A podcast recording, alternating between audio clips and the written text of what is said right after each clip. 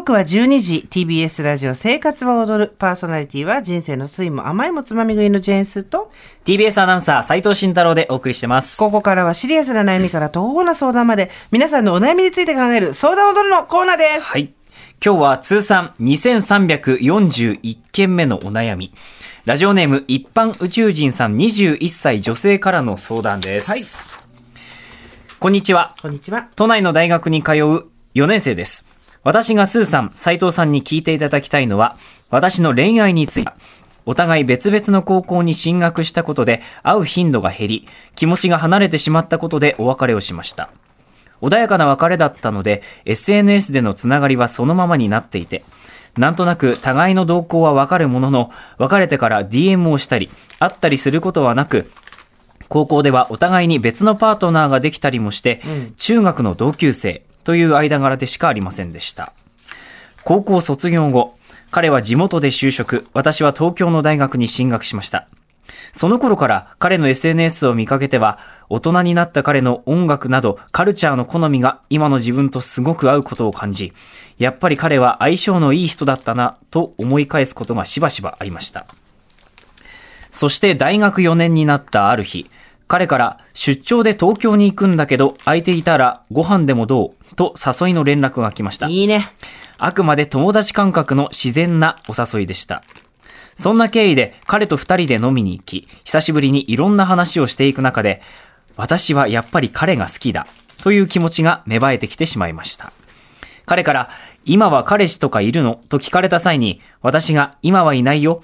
一人暮らし始めたら一人が楽しくなっちゃって楽なんだよね。と正直に話すと、彼はすごく気を使っちゃうから大変だもんね。と言ってくれました。私は一人が楽だという話を友人にすると、ドライだねなんて言われることが多かったため、彼の言葉はすごく嬉しいものでした。その他にも、周囲から完璧に見られがちな私の弱さをちゃんと分かってくれているような発言の数々に何度か泣きそうにもなりました。しかし、彼のことが好きだと言っても、私も4月から東京での就職が決まっていますし、地元と東京では大きく距離があります。大人になっているとはいえ、高校が離れたくらいでお別れをした人と遠距離でまたお付き合いをしたいかと言われると、正直現実味がないので微妙です。この気持ちの処理の仕方に非常に困っています。また、彼と会った日の帰り道に、比べるような発言はあんまり良くないけど、〇〇、かっこ私の本名を超える人はいないと言われました。この発言、この彼の発言にはどんな意図があったのでしょうか？彼も私と同じような気持ちを持ってくれているのか、彼の中でもう私は完全に過去の人なのか、私にはわかりませんでした。彼のことが好きな気持ちをどうするべきか、また彼の気持ちも聞くべきなのか、どうしたらいいのでしょうか？です。はい。ありがとうございます。はい斉藤さん。はいいかがですか？遠距離恋愛ですよ。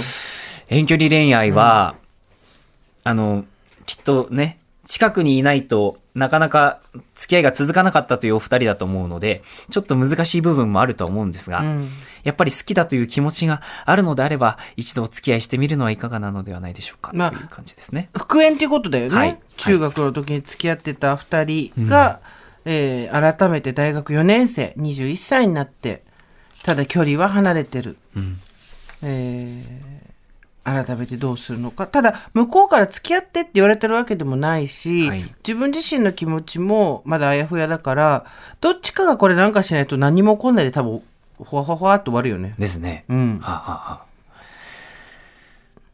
行った方がいいんじゃないですか？自分から？うん。きまあでもなんか行ったら付き合えるんじゃないですかね、多分。向こうでね。はい。ねはい。で、まあ、比べるような発言あんまり良くないけど、〇〇を超える人はいないっていうのの発言の意味意図がわからないって書いてあるんですけど、はい。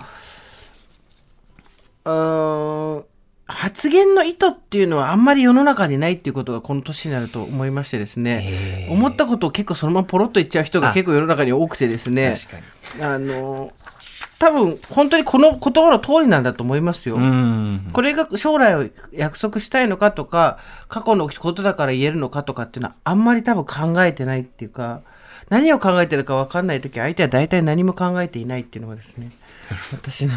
恋愛は特にそうですね。あの人何考えてるか分かんない。っていや何も考えてないんだってっていうのがね、多いなと思うんですけど、うんうん。じゃあこのう一般宇宙人さんはうーん彼のことが好きな気持ちをどうするべきかって言ったら彼女から告白するして付き合うってことかなそしたら。なもう一回、いや、き、知りたいなら聞いていいような気がしますけどね。私え私なんで聞く？いや、なんかこの、もう素直に言ったらいいんじゃないですか？私好きなんですけど。ダメですか？あ全然全然全然その私は えやっぱり好きなんだけどって言ったら、向こうは僕もそうだけどじゃあどうしようかって話によね。なるんじゃないですかね。うん。どうなんですか、うん。あんまり私経験ないんですよ。恋愛。あ筋肉はあるのに筋肉がある。そうですね。まあでも大学時代に うん運動部でがっつりやってたりするとまあ長く付き合ってる彼女がいるとかっていう場合はあっても、はいその何人もとみたいなあれはですね。多分あんまないんでしょうね。そうですね。ないので、うん、しどろもどろすぎるぞ。ちょっと、そうですね。まあ、ただ、あの、うん、なんか、思ってることをポンって、そういうこと言っちゃうんですよ。彼みたいに。うん。だから、うかつなんだね。部活です。うんだから、私だったら、え、好きなのって、好きだけど好きなのって多分聞いちゃうんじゃないですかね。で、自分が、えへへじゃねえし、めっちゃ喜んでる。あ人の恋愛話って楽しいえ楽しいですね。めちゃめちゃ楽しいですね。自分だったら、はいじゃあ、今、自分はこう、そういう時は、障害が多少あれどもアプローチする方ですか？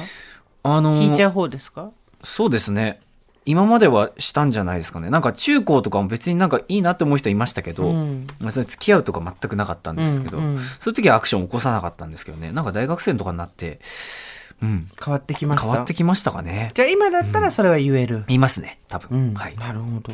なんか、あの、一般宇宙人さんの気持ちもわからなくもないというか、はいだって大学4年でこれから社会人でしょ、忙しくなる、どんな生活になるかもわからないのに、遠距離、しかも地元で、えー中学の時に付き合ってたうん。彼、で、彼はもう就職して社会人うんっていうところで、えー両方、かなりなんか飛行機で行くぐらいの距離なんだよね、これ確かね。飛行機くらい離れてるみたいで、そういうところで、お付き合いをしたいのかって自分でも自信がないし、現実味がない。うんどうしようってなってる気持ちはよくわかるんですけど、でも斉藤さんこの相談読んだ時にさ、放送前に言ってたじゃん。でもこれずっとそのまま、年取ってからもそのままずっと思ってるの嫌ですよね。ね、そうですね。なんかわだかまりがある状態で、うん例えば違う人ともうなんか結婚とかなる時に、その中学校の時の彼がパッと頭に出てきて、やっぱうんいいのかとかって迷うくらいだったら、うん。あの、ちゃんと付き合って、ね。ダメならダメだとうん。いう方が、なんかクリアな気持ちでいられるんじゃないですかね。私もチャレンジする価値は全あのあると思いますよすごく、あの遠距離ってやってみたら意外と大変じゃないこともあるし、大変なこともあるしそれって多分ねえ2人の相性っていうより遠距離との相性なんだと思うんですよなねちなみにうちのスタッフで若いまだ30になったこの間なったばっかりぐらいなってないよね。20代の20代のスタッフなんですけど、おはいはいはい。あのもう遠距離婚2年目なんですよ。遠距離婚2年目。そう。で、その前に6年遠距離で付き合ってるんですよ。あら。だから今全然遠結婚既婚人妻だけど家には一人なんです なよるほど。あ、そういう形もありますか？そう。で全然あっけらかんとしてて「ああそうっすそうっす」みたいな。あ「あ結婚しました」って女の子なんですけど。だから28ぐらいで、全然もう別にこれで大丈夫なんで楽ですよみたいな人もいるし、なるほど。確かに、それ人によりそうですね。うん。そうなんだよだあ人によるとかあとお互いがお互いを不安にさせないっていうさあ 心遣い。ー気遣いですね。ができるかどうかだと思うんですけど、なんかう一般宇宙人さんにお伝えしたいのはよくこの番組では言ってるんですけど、世の中はあなたを傷つけないようにはデザインされてないっていうことなんですよ。まず一つが。でもう一つは傷つかないことを最優先に生き生きていくと年取った時に結構大変よっていうこと。へ傷つかないことってとても大事だし余計無駄に傷をつける必要は全くないんですよ。はいだけど傷つかないっていうこと失敗しないっていうことを最優先にして、えーとやっていくと選択肢がその分減っていくのでうん何か大きなで大体大人になってから起こる大変なことって想定外から起こってくるので、そういう時にやっぱ対処がなかなかできないとか、あとは、えーもっと大きなし出会いになったりとか、付き合いになったかもしれない出会いとも、えーちょっと不安だからやめようとか、ちょっと自分傷つきそうだからやめようっていうことでやめていくと、自分のいる場所がすごくどんどん狭くなっていっちゃうと思うんですよね。だから、傷つかないことを最優先にしないでほしいっていうのが一つと、もう一つは、傷つくっていうことと削られるってことはまた違うんですよ。削られるっていうのは、例えば、ここの彼と復縁してみたら、どうもなんか自分の自尊感情が、えー、と削られるようなことが多いと。一緒にいることをいない時の方がほっとするし一緒にいるとなんかちょっとイライラしたりとかチクチクしたりするっていうようなうん削られるようなことであれば、え距離は置いた方がいいの。そこはやっぱり自尊感自尊心をしっかり持つっていうこと。傷つくと削られるは別物。ただ、えっと遠距離っていうことでなかなかうまくいかなかったりとかお互い思いやれなかったりとかいろんなことでうまくいったりいかなかったりすることはあるでしょう。だけどうー失敗しないで生きていくって無理なので、自分が今彼に対して一緒にいたいっていう気持ちがあるんだとしたら、あんまりそこは打算的にならずにトライしてみてもいいんじゃないのかなと思います。ただ、彼が同じ気持ちかどうかはわからないんで、斉藤さんが言ったみたいに、えーこんでもそのまんま言ったりでも、大人になってやっぱ本当に20代の自分にも秒で伝えたいのはですね、とにかくこましゃくれていろいろ考えるんで、そのまま言えってこと。だから、先日、久しぶりにお会いしたら、いろいろと気もあって、私のことも分かってくれるような気がして、また好きになってしまいました。かなりの遠距離ですが、一度お試しどうですかね？遠距離恋愛って。言ってみればいいと思うんですよね。素直に言うのが一番、あそれが一番大変なんだけどあ、ね。ね素直を練習しといた方がいいですよ。え。なるほど。うん、めちゃくちゃ勉強になります。おみこ、答える側だよ。すいません。もうなんか、はあはあって聞いちゃいました。すいません。